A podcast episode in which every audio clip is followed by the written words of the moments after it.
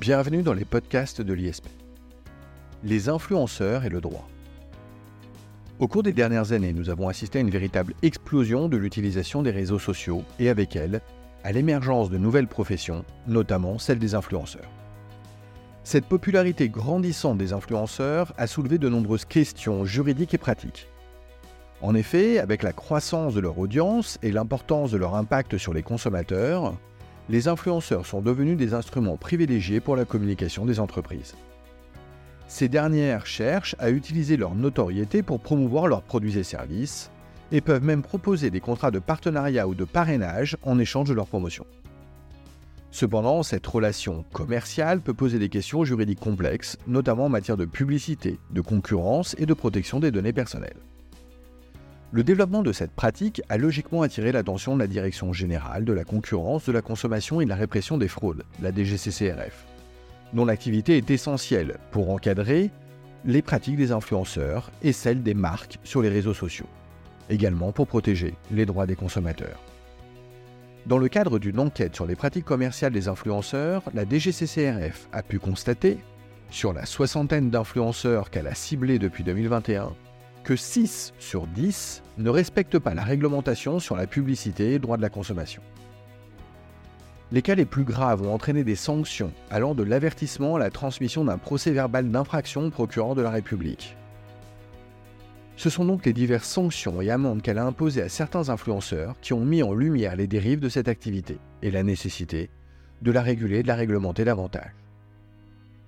Une telle loi de régulation a récemment été adoptée pour encadrer cette pratique ou cette profession, on ne sait d'ailleurs comment la nommer.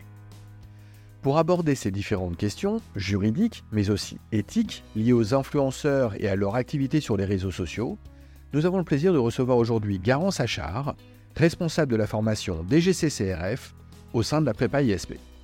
Garance Achard, bonjour, bonjour et merci de participer au podcast de l'ISP. Bonjour Jacob Bérébi et merci de me recevoir. Garance Achard, pour éclairer les plus profanes d'entre nous concernant les réseaux sociaux, et je dois l'avouer pour éclairer aussi ceux de ma génération, en tout cas un certain nombre dont je fais partie, il serait, je pense, pertinent de commencer par une définition de la notion d'influenceur. Alors, comme vous le disiez justement, Jacob Bérébi, les influenceurs sont de plus en plus présents dans notre société. C'est vraiment devenu un phénomène de plus en plus populaire sur les réseaux sociaux. Ils ont euh, la capacité de toucher une audience euh, large, une audience diversifiée grâce à leur euh, style de vie et leur popularité. Mais il est vrai qu'il faut, avant toute chose, se poser la question de savoir ce qui fait d'une personne un influenceur. Est-ce seulement le nombre de followers sur les réseaux sociaux ou y a-t-il des critères plus complexes à prendre en compte? De façon assez surprenante, ces acteurs incontournables des réseaux sociaux, vous l'aviez dit, ne possédaient pas jusqu'à présent de réglementation spécifique, à certaines exceptions euh, bien sûr, le secteur de la santé et notamment les enfants influenceurs.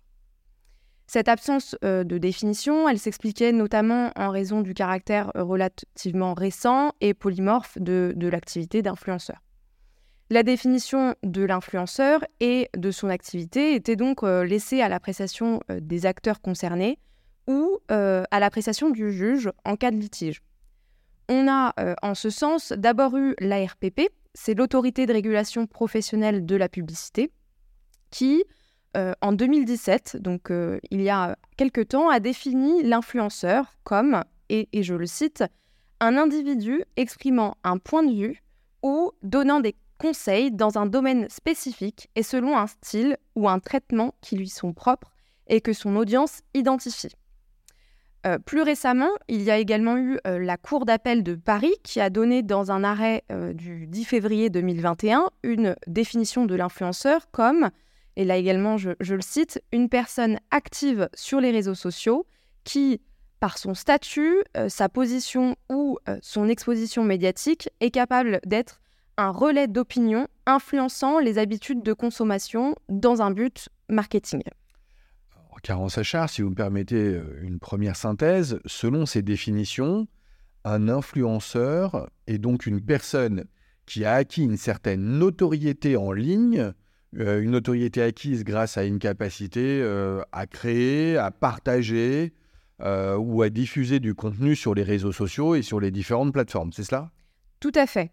Ça peut donc être des célébrités, des experts, des blogueurs et plus généralement des créateurs de contenu qui vont être spécialisés dans des domaines spécifiques, la mode, la beauté, la cuisine, etc. J'en passe. En revanche, et euh, c'est toute la question qui nous intéresse aujourd'hui, il n'y avait donc pas encore de définition légale spécifique euh, d'un influenceur. Et cette absence de définition juridique précise euh, pouvait poser plusieurs problèmes d'un point de vue légal. Ça pouvait rendre floue la responsabilité juridique de l'influenceur en cas de litige, mais également rendre floues les obligations légales qui leur incombaient en tant que personne qui exerce une influence sur une audience. Du coup, les, règles de droit commun, euh, du droit de la consommation et du droit commercial s'appliquaient donc, mais elles n'étaient pas toujours adaptées ni suffisamment connues des influenceurs. Euh, pour vous donner un exemple, dans certains cas, un, influenceur pouvait être considéré comme un éditeur de contenu, responsable donc du contenu qu'il publie et des commentaires laissés par ses abonnés. Euh, dans d'autres cas, il pouvait être considéré comme un simple utilisateur des réseaux sociaux et donc pas responsable du contenu publié. De plus, euh, euh, l'absence de définition juridique d'un influenceur pouvait compliquer la mise en place d'une réglementation pour encadrer leurs activités. C'était donc difficile de déterminer les obligations légales des influenceurs en termes de transparence, de protection des consommateurs ou encore de respect de la propriété intellectuelle. Alors cette carence de définition, on le comprend, justifie eh bien, que le droit se conforme euh, à cette nouvelle pratique, en tout cas afin de l'encadrer. Et une proposition de loi à cette fin euh, vient d'être définitivement adoptée il y a quelques jours au Sénat, vient d'être promulguée, euh, une loi visant à encadrer l'influence commerciale et à lutter contre les dérives des influenceurs sur les réseaux sociaux. C'est cela? Tout à fait. Et donc cette loi dont, dont, vous parlez crée entre autres une définition juridique de l'influence commerciale. Euh, il s'agit donc, euh, et c'est la définition qu'il faut retenir désormais, il s'agit euh, donc l'influenceur est une personne physique ou morale qui, à titre onéreux, mobilise sa notoriété auprès de son audience pour communiquer au public par voie électronique des contenus visant à faire la promotion, directement ou indirectement, de biens, de services ou d'une cause quelconque, euh. Voilà, ça c'est la définition qui a été donnée par cette nouvelle euh, loi dont vous venez de parler. On comprend donc que désormais, le principal critère pour définir un influenceur repose sur la contrepartie euh, financière ou en nature pour faire la promotion d'une marque ou d'un service. Et c'est vraiment la réelle nouveauté de cette loi. Cette reconnaissance juridique et surtout cette clarification de la notion d'influenceur permettra donc, je pense, de clarifier les règles euh, et le statut juridique afférent. Alors c'est très clair, merci Garance Sachar. Je rebondis immédiatement sur vos propos. Euh, plusieurs questions me viennent, voire euh, m'interpellent. vous évoquez un statut juridique de l'influenceur. Alors quel est-il? Pourquoi je vous pose la question? Parce que on se pose légitimement euh, la question de savoir si influenceur, et c'est pas du mépris de ma part, mais est-ce qu'influenceur, c'est un métier à proprement parler? Alors, tout dépend de ce que l'on entend par métier.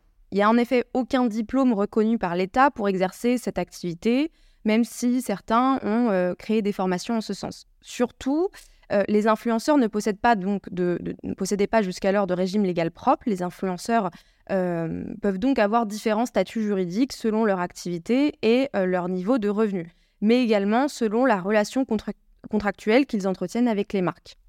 Le partenariat entre une marque et un influenceur peut donc prendre des formes diverses, allant de la création complète de contenu pour la marque à la simple participation à des séances photos, des tournages de vidéos, avec euh, notamment un texte préalablement fourni par l'annonceur. Euh, et donc le statut juridique de l'influenceur dépendra de son degré d'implication dans la création du contenu pour la marque. On comprend donc que euh, si l'influenceur ne fait que participer à des séances photos ou à des tournages de vidéos publicitaires, et donc que c'est la marque ou l'agence de communication de, manière générale qui conçoit et réalise le contenu, euh, l'influenceur a alors seulement un statut de mannequin. Et le Code du travail présume alors que ce contrat est un contrat de travail l'influenceur bénéficiera dans ce cas des protections liées au statut de salarié, telles que le paiement d'un salaire minimum, la durée légale du travail, et j'en passe. Oui, et de ce point de vue-là, on n'est pas étonné finalement de dire qu'effectivement, il joue le rôle d'un simple mannequin. Cependant, je crois qu'il est important de souligner pour bien comprendre euh, la situation juridique de l'influenceur que la plupart des collaborations entre les influenceurs et les marques ou agences euh, sont euh, basées sur des contrats qui sont des contrats de type prestation de service ou même des contrats d'apporteurs d'affaires. Tout à fait. Et dans cette hypothèse, la marque confie à l'influenceur la mission de réaliser et de produire un contenu pour vanter les produits ou services de, sa marque. Euh, dans ce cas, l'influenceur, il va effectivement pas être considéré comme un salarié, mais comme un travailleur indépendant. Il va donc pas bénéficier des mêmes protections que les salariés et il va être soumis euh, soit au régime de l'auto-entrepreneur, pardon, euh, soit d'une autre forme de société selon laquelle, selon ce qu'il va choisir. Au final, la question de savoir si influenceur est considéré comme un métier suscite effectivement toujours un débat. En ce qui concerne euh, l'approche de la DGCCRF, on pourrait euh, considérer qu'il s'agit uniquement d'une pratique, mais il se trouve que la nouvelle réglementation vise spécifiquement les acteurs qui en font une exploitation rémunérée. On peut donc, à mon sens, affirmer qu'il s'agit euh, réellement désormais d'un métier. Très bien. Garant Sacha, vous nous avez expliqué que le nouveau critère principal pour déterminer qu'une personne est un influenceur, euh, c'est cette contrepartie financière ou en nature qu'il tire de son activité.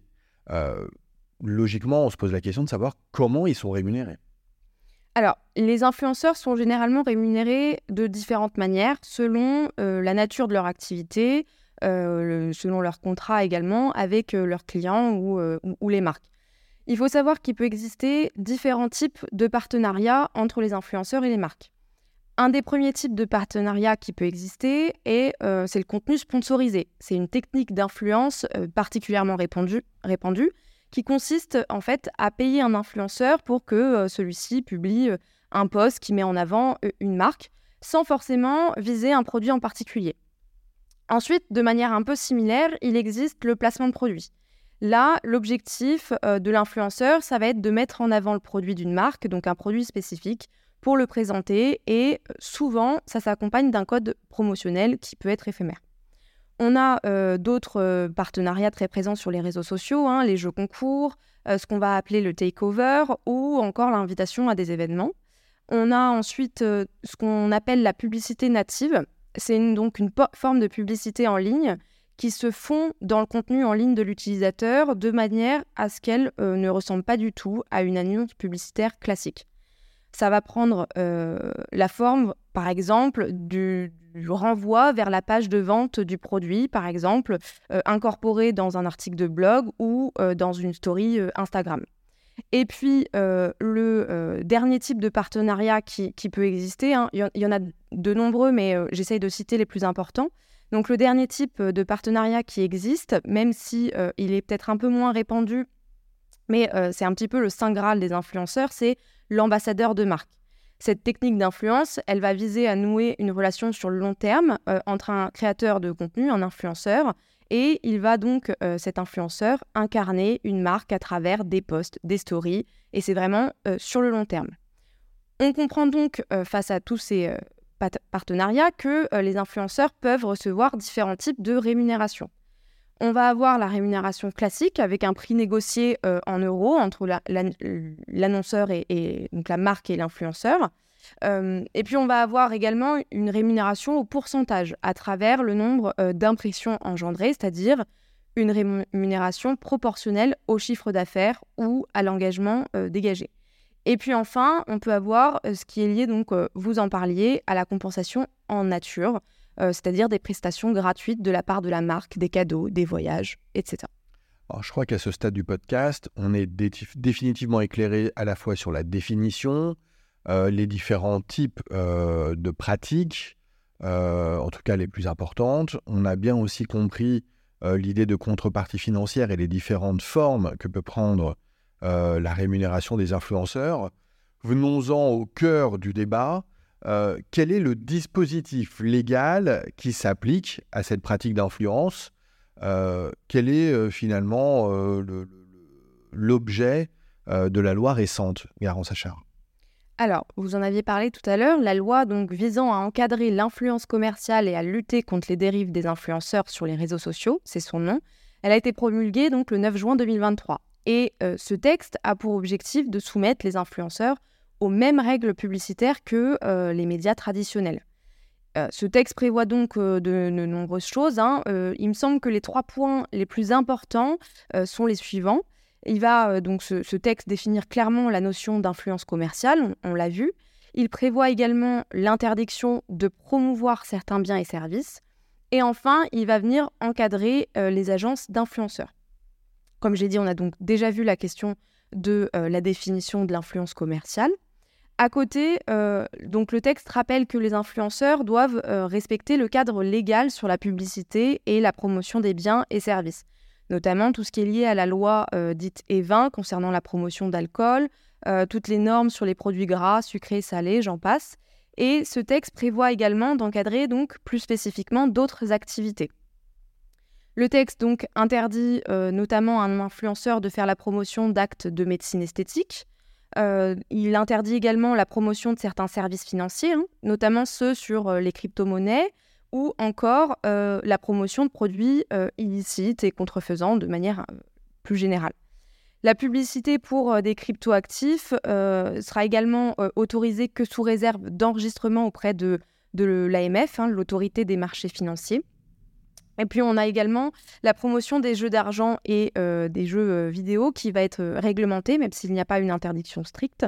Et puis enfin, la promotion d'inscription à des formations professionnelles via le compte personnel de formation qui est là également réglementé. ce, qui, ce qui est intéressant également, c'est qu'il y a des obligations de transparence qui sont désormais attendues des influenceurs.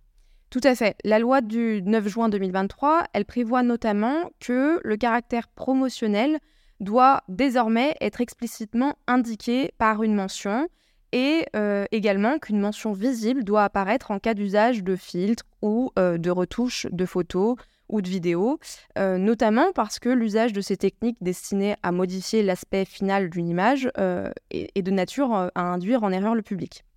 Et puis, euh, dernière mesure phare sur laquelle je reviens, euh, l'activité d'agent influenceur, qui met donc en relation les influenceurs et les marques, est également encadrée.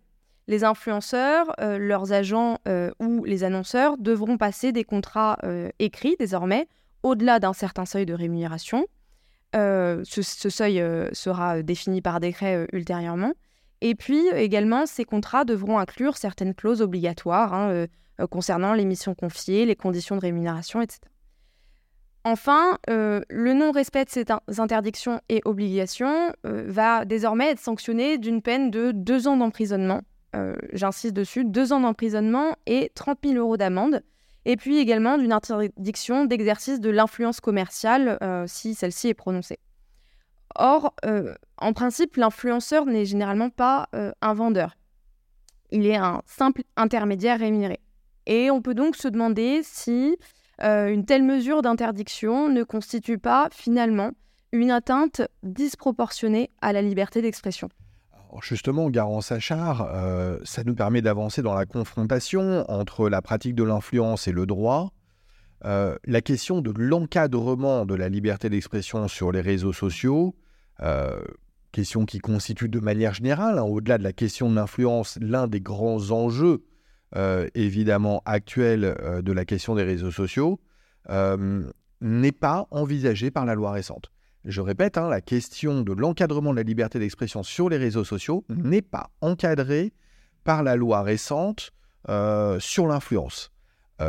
de sorte que, en dehors de ce dispositif, donc de juin 2023, on peut se demander quelles sont les limites légales euh, aux influenceurs en France en ce qui concerne leur activité commerciale et leur liberté d'entreprendre, euh, du point de vue de la nécessaire protection de la liberté d'expression et ses limites Alors, je vais répondre en deux temps. Euh, tout d'abord, je voudrais rappeler que le marketing d'influence, c'est un marché concurrentiel au sein duquel de nombreux influenceurs agissent comme des professionnels. Ces influenceurs professionnels sont donc logiquement, comme vous l'avez dit, soumis aux règles du droit des affaires, dont les principes fondateurs sont la liberté du commerce et de l'industrie, la liberté d'entreprendre et la libre concurrence. En France, la liberté du commerce et de l'industrie, la liberté d'entreprendre, ce sont donc deux libertés fondamentales qui sont garanties par l'article 4 de la Constitution de 1958. Ces libertés, elles vont permettre aux individus et euh, également aux influenceurs de créer et de gérer leurs entreprises sans entrave excessive de la part de l'État ou euh, des autres euh, acteurs économiques. Ils peuvent, les influenceurs, donc, établir des partenariats avec des entreprises pour obtenir des sponsorships, pour, pour faire de la publicité native, et ils vont pouvoir également vendre leurs propres produits et services. Cependant, effectivement, en tant qu'entité commerciale, les influenceurs doivent également respecter euh, les réglementations publicitaires euh, en vigueur, telles que euh, celles énoncées dans le Code de la consommation, tous les décrets sur les obligations de transparence de la publicité en ligne, et j'en passe. Alors, je comprends donc que la liberté du commerce et de l'industrie, la liberté d'entreprendre des influenceurs ne saurait être totale. Euh, les influenceurs, et vous l'avez dit, hein, les influenceurs professionnels euh, vont devoir nécessairement se conformer bah, aux, usages euh, loyaux du commerce. Tout à fait. Effectivement, ils doivent se conformer aux usages loyaux du commerce. À défaut, ils pourraient faire l'objet d'une action en concurrence déloyale de la part de leurs concurrents, notamment en cas de parasitisme ou dénigrement. Euh, voilà, ils peuvent euh, effectivement faire l'objet d'une action en concurrence déloyale. C'est donc euh, la concurrence déloyale, un délit civil qui peut donner lieu à d'importants dommages, et intérêts, et ainsi qu'à diverses sanctions telles que le retrait d'un contenu ou la publication forcée d'un communiqué. Cependant, c'est vrai qu'il est important de noter que ces limites légales doivent être équilibrées avec la protection de la liberté d'expression des influenceurs. Vous en parliez, les autorités doivent veiller à préserver un euh, juste équilibre entre euh, la réglementation nécessaire pour protéger les consommateurs et euh, le maintien de l'intégrité du marché, tout en permettant aux influenceurs de s'exprimer et d'exercer leurs activités commerciales légitimes. Rappelons donc, pour revenir sur cette liberté d'expression, pour nos auditeurs qui ne seraient pas juristes, que la liberté d'expression, donc c'est le droit d'exprimer euh, librement ses opinions, hein. c'est une liberté fondamentale euh, qui fait donc partie de notre démocratie, et sa garantie et euh, son, respect hein, favorise, favorise, donc l'émergence d'une société ouverte, tolérante, respectueuse finalement de l'état de droit. En France, c'est l'article 11 de la DDHC hein, qui a conféré une existence juridique à la liberté d'expression. Donc la liberté d'expression, je rappelle ce que dit cet article 11 de la DDHC. La libre communication des pensées et des opinions est un droit euh, des plus précieux, est un des droits les plus précieux de l'homme, pardon. Tout citoyen peut donc parler, écrire, imprimer librement, sauf à répondre de l'abus de cette liberté dans les cas déterminés par la loi. Cette liberté d'expression que je viens de, citer, elle a également été consacrée par l'article 10 de la CEDH et elle a été reprise par euh, la Charte des droits fondamentaux de l'Union européenne. On comprend donc que euh, la liberté d'expression est également un droit supranational qui s'impose euh, aux États membres de, de l'UE. Cette liberté d'expression, finalement, elle est consacrée sans distinction entre internautes professionnels, ou euh, simple utilisateur euh, des réseaux sociaux. Et cela donc euh, offre, ça, offre donc de facto pardon, la protection de la liberté d'expression également aux influenceurs. Il faut savoir que la liberté d'expression, elle est non seulement garantie pour les idées accueillies avec faveur ou considérées comme inoffensives, un petit peu indifférentes, mais elle est également garantie pour celles qui vont heurter, choquer ou inquiéter l'État. C'est notamment ce qui a été affirmé dans un arrêt qui est euh, connu des juristes, que les étudiants en, droit connaissent bien, l'arrêt de la CEDH euh, contre Royaume-Uni du 7 décembre 1976. Justement, puisque vous évoquez l'arrêt Andicide euh, de 1967, il faut immédiatement noter que comme pour tous les droits fondamentaux, la liberté d'expression, on l'a dit tout à l'heure, hein, pour la liberté du commerce et de l'industrie, notamment, la liberté d'expression n'est pas absolue. Et la liberté d'expression peut être encadrée justement dans son exercice, au moins en certaines circonstances, notamment lorsqu'il s'agit de protéger les droits des tiers, lorsqu'il s'agit aussi de préserver l'ordre public.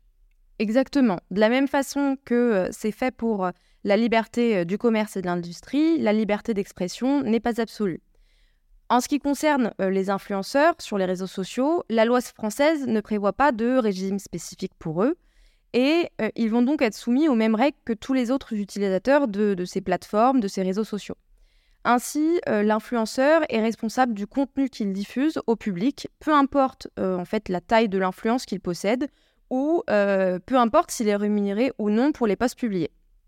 Dès lors euh, finalement que l'influenceur est le titulaire de compte sur les réseaux sociaux, il se voit appliquer le statut d'utilisateur d'un service de partage de contenu en, ligne, et il va donc être euh, considéré comme un directeur de publication au sens de la loi du 29 juillet 1982 euh, sur la communication audiovisuelle, pardon, et il va également être considéré comme éditeur de contenu au sens de la loi sur la confiance dans l'économie numérique du 24 juin 2004.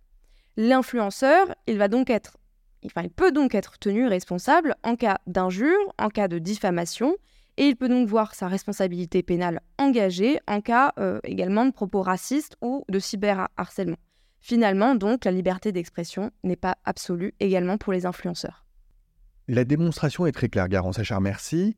En pratique, euh, l'identification de ces pratiques nuisibles, abusives, euh, mais aussi l'application des sanctions consécutives va nécessairement constituer des tâches complexes. Qui pour mettre en œuvre cette identification, qui pour appliquer ces sanctions, faut-il confier ces tâches aux entités privées qui ont les moyens techniques d'agir sur ces plateformes, ou bien revient-il aux législateurs euh, pour garantir la liberté euh, d'expression essentielle euh, à une société démocratique, d'intervenir au travers eh des institutions de l'État? Il est vrai que la question de l'encadrement de la liberté d'expression des influenceurs sur les réseaux sociaux est, complexe et nécessite une approche équilibrée. en effet, il est essentiel de trouver des moyens efficaces d'identifier les publications nuisibles sans mettre en place une censure systématique. Les entités privées qui gèrent euh, ces plateformes peuvent jouer un, rôle important, hein, mais le législateur doit également élaborer des lois claires pour protéger les droits et la sécurité des utilisateurs, tout en garantissant euh, cette fameuse liberté d'expression. Nous avons euh, déjà abordé précédemment les dispositions prévues par la loi récente du 9 juin 2023.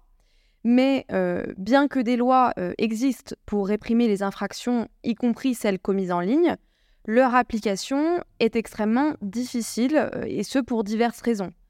Par conséquent, faute d'un contrôle régalien adéquat, cette tâche essentielle pour le maintien de la démocratie hein, a été implicitement confiée aux entités qui, qui, gèrent ces plateformes.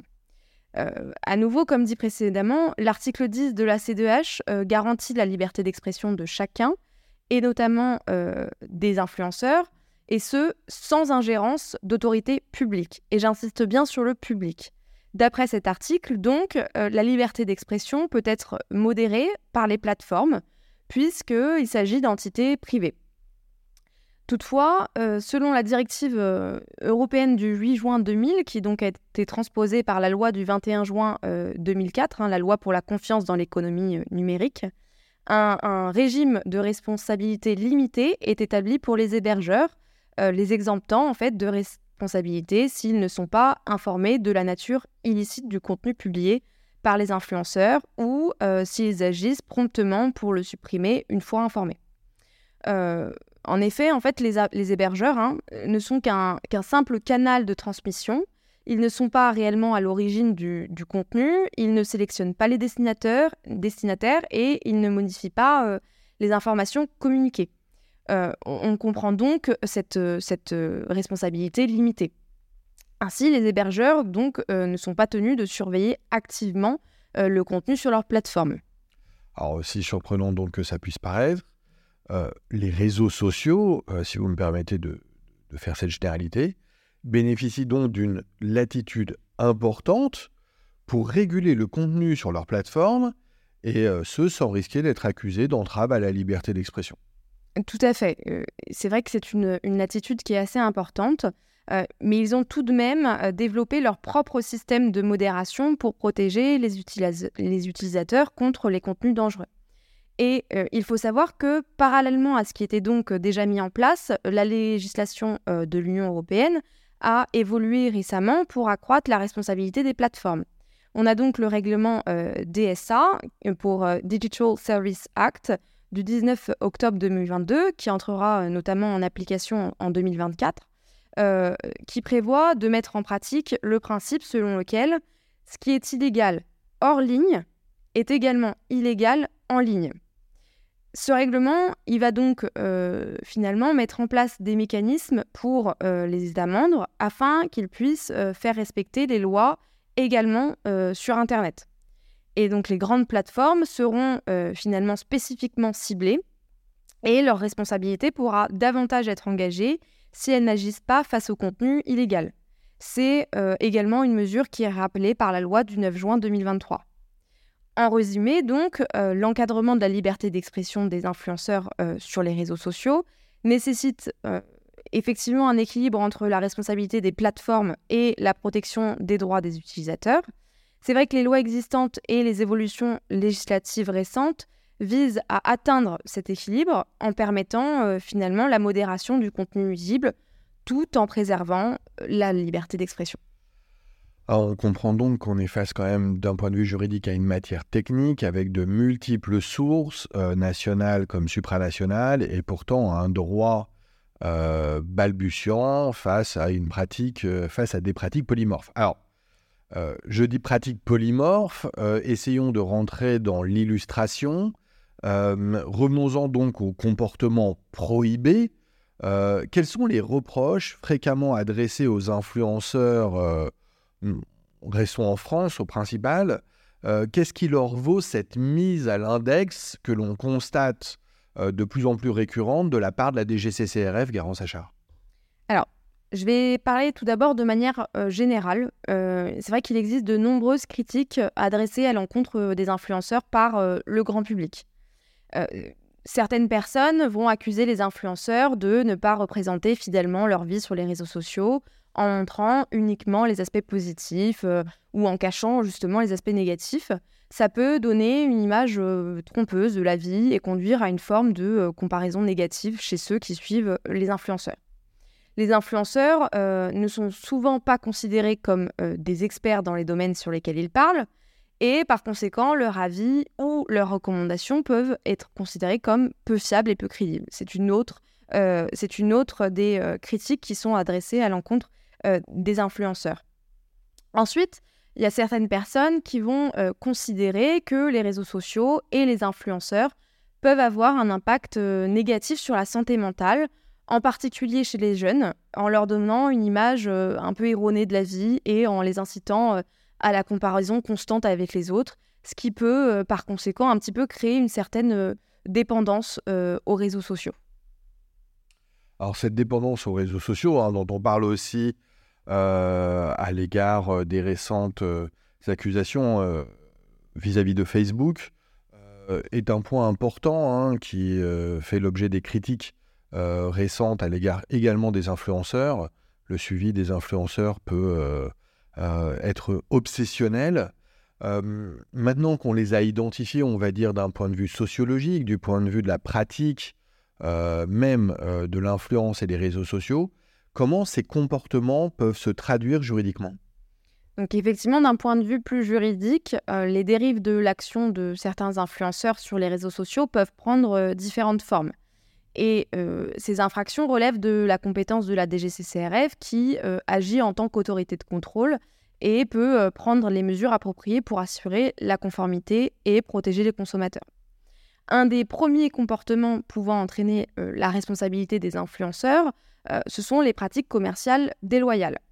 Parmi les pratiques commerciales déloyales, on distingue notamment les pratiques commerciales trompeuses et les pratiques commerciales agressives. Les pratiques euh, commerciales trompeuses, ça peut euh, notamment consister en des informations fausses, des informations mensongères, ou plus généralement, en fait, toute pratique qui va être susceptible d'altérer de manière euh, substantielle le comportement d'achat du consommateur moyen. Il en est ainsi, par exemple, si l'influenceur présente un produit comme miraculeux ou en l'affabulant de fausse qualité. Certains influenceurs ont ainsi trompé les consommateurs sur les propriétés des produits vendus, euh, je pense notamment à des fausses allégations anti-Covid, euh, euh, des produits bio ou naturels qui ne l'étaient pas.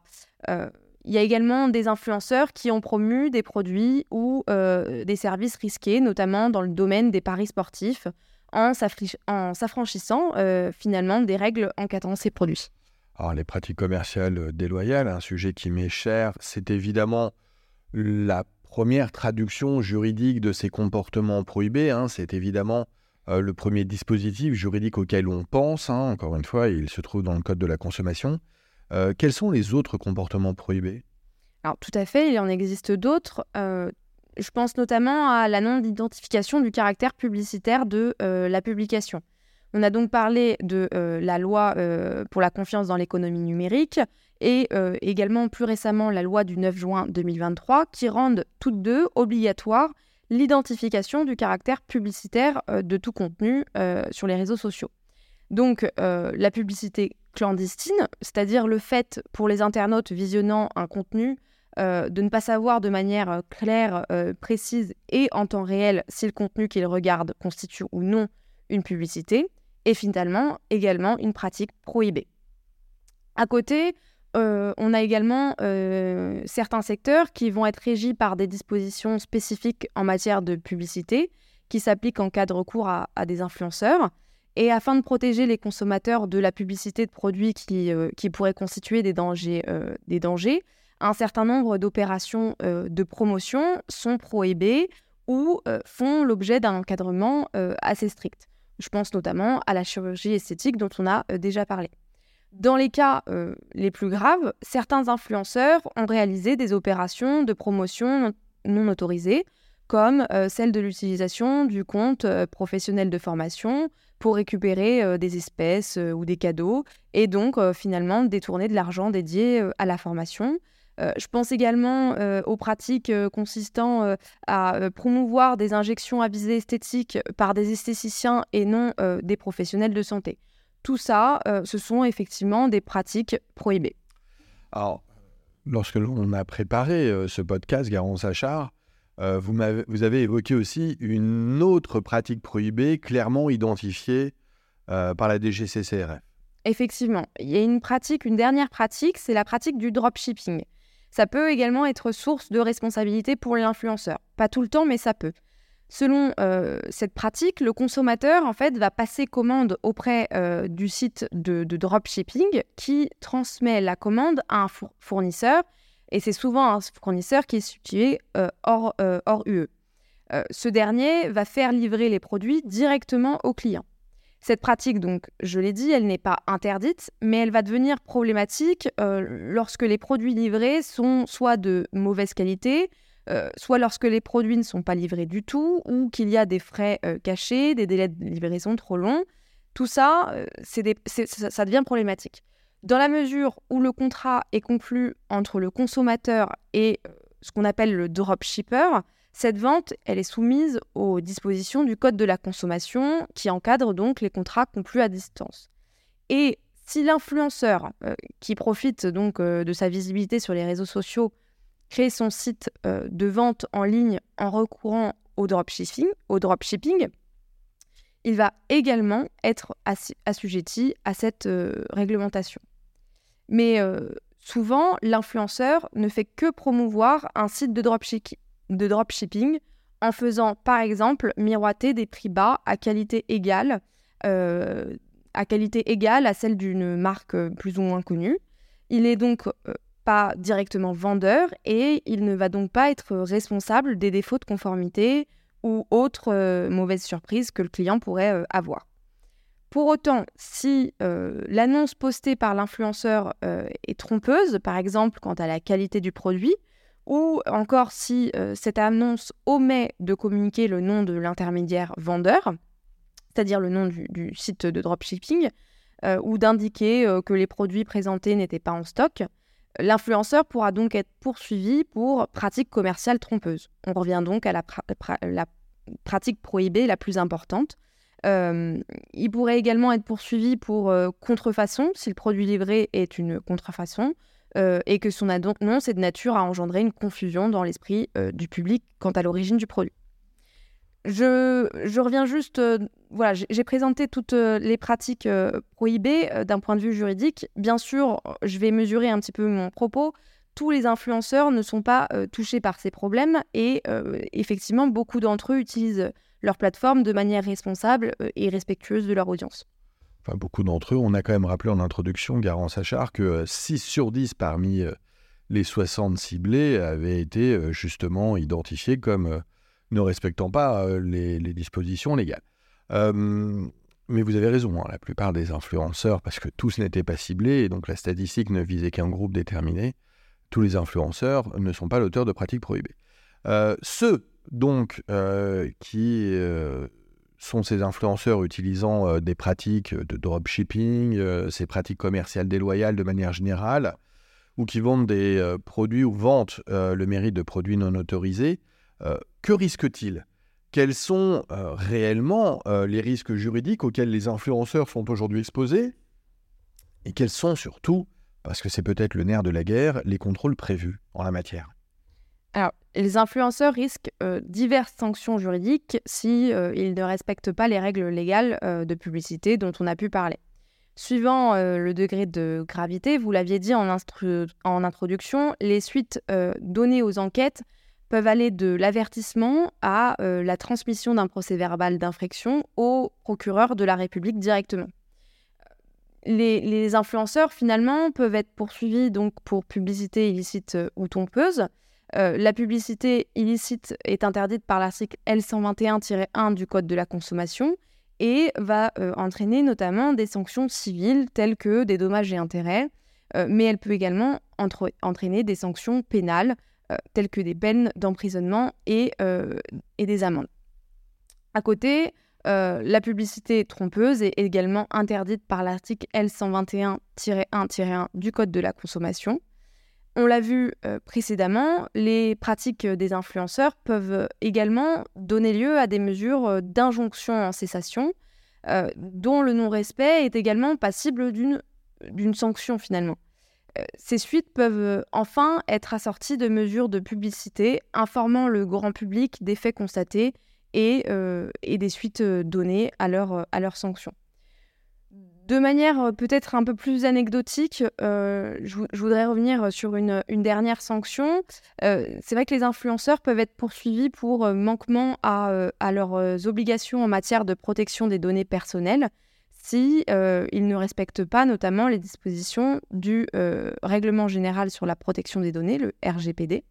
Et, là, les sanctions pour manquement à ces obligations sont beaucoup plus importantes puisqu'elles peuvent aller jusqu'à 20 millions et je ne me trompe pas, c'est 20 millions d'euros, ou 4% euh, du chiffre d'affaires mondial annuel euh, de l'entreprise, donc selon le cas. Alors, qui, euh, qui pour mettre en œuvre ces sanctions, nous avons déjà évoqué la DGCCRF, quelles sont les différentes autorités compétentes?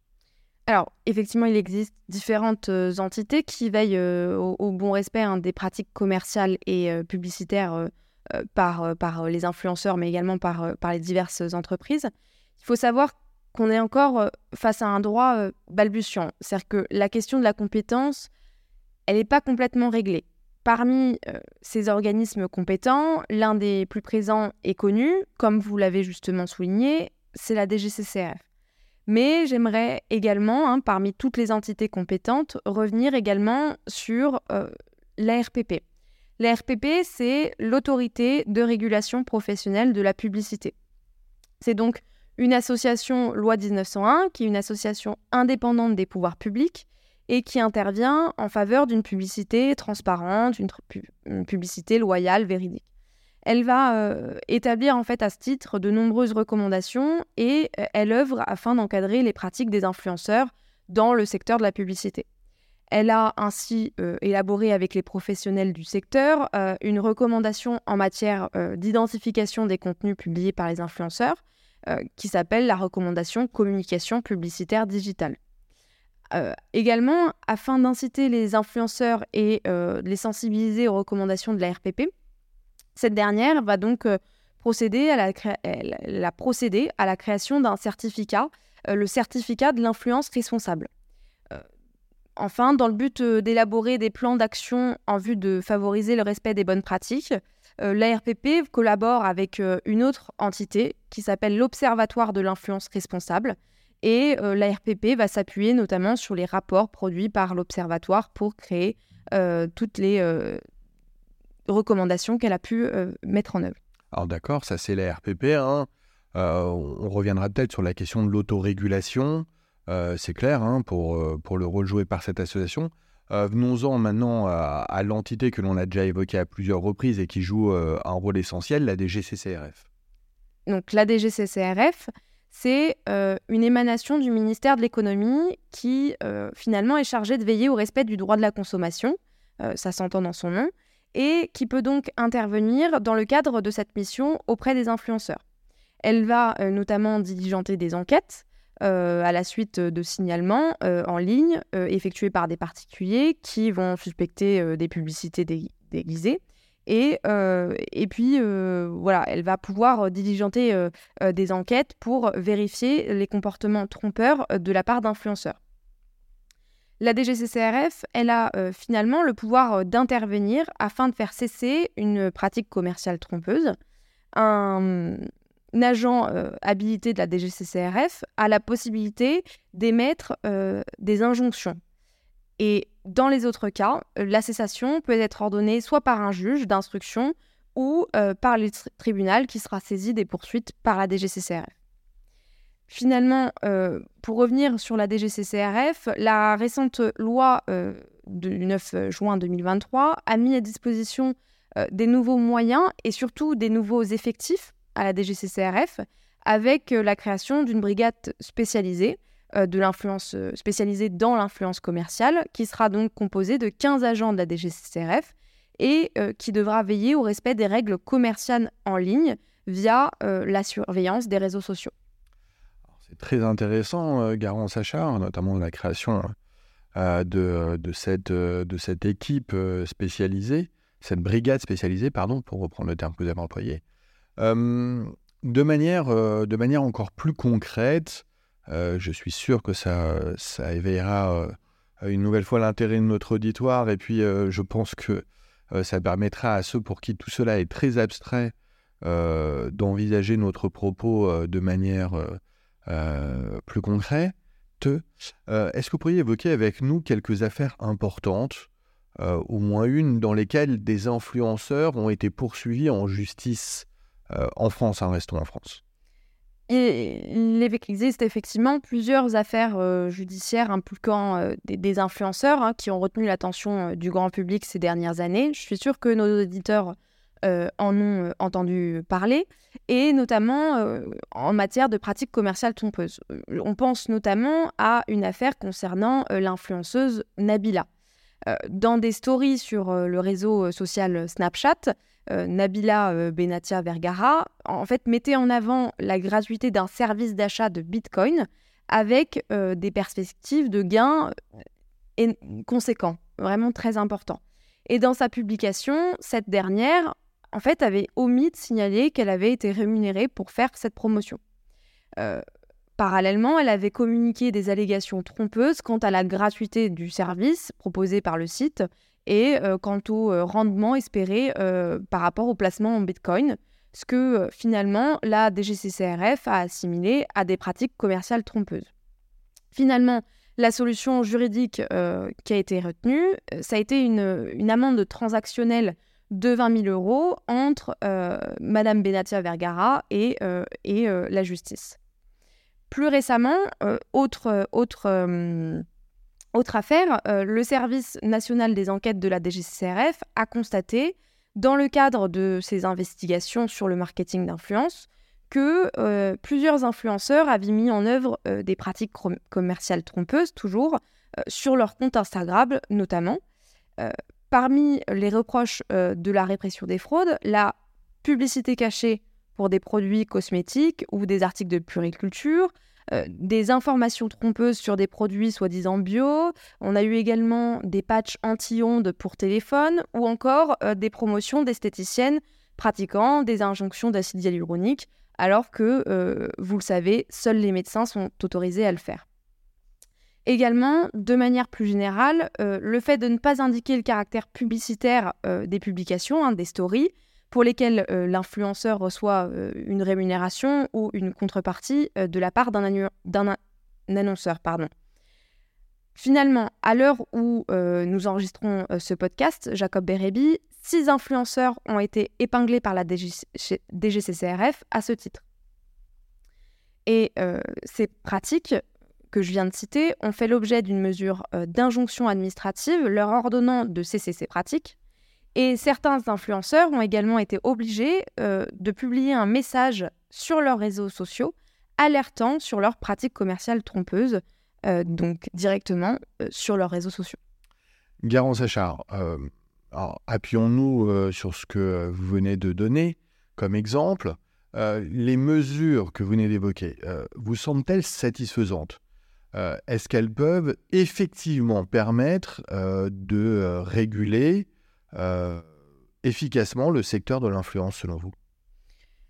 Il est vrai que, les pouvoirs publics peinent parfois, euh, de leur aveu même, hein, à, se saisir de ce phénomène dans sa globalité en raison de sa complexité. Euh, les réseaux sociaux posent des défis complexes hein, de par leur nature, ce qui rend toute tentative de régulation difficile. Par exemple, la nature bah, éphémère des publications, les stories de 24 heures sur Instagram, tout cela complique énormément euh, la possibilité de poursuivre les contenus problématiques. À la question de savoir euh, si ces nouvelles mesures pour encadrer le métier d'influenceur sont, satisfaisantes, ma réponse sera plutôt positive. En effet, auparavant, je vous l'avais dit, il n'existait pas de texte spécifique pour réguler le secteur de l'influence commerciale et euh, ses potentielles dérives. La réglementation était donc issue du, droit du, droit commun, comme on l'a évoqué précédemment, hein, la loi et 20, la loi pour la confiance dans l'économie numérique. Et euh, cette euh, législation éparse et, puis les vides juridiques concernant certaines pratiques limitaient à la fois l'information des influenceurs sur les bonnes pratiques à suivre et la capacité finalement à réprimer efficacement certaines dérives. Bien qu'il y ait eu des recommandations pour reculer ces pratiques, hein, on, a cité les recommandations de la RPP, on peut également citer euh, le guide des bonnes pratiques euh, sur la publicité en ligne de euh, l'OCDE. ces initiatives, finalement, elles reposaient principalement sur l'autorégulation du marché et l'autodiscipline professionnelle, sans, bah, sans réelle force exécutoire. On peut donc effectivement considérer que la loi du 9 juin 2023, la loi donc visant à encadrer l'influence commerciale et à lutter contre les dérives des influenceurs sur les réseaux sociaux, permet euh, finalement d'élaborer un cadre légal spécifique suffisamment protecteur. À la question de savoir si ces mesures seront suffisamment efficaces, ma réponse va être peut-être un peu plus mesurée. Effectivement, euh, grâce à cette euh, nouvelle loi, l'action des pouvoirs publics est renforcée hein, face à ce phénomène, avec la DGCCRF qui se voit attribuer un rôle plus spécialisé dans la lutte contre les dérives des influenceurs.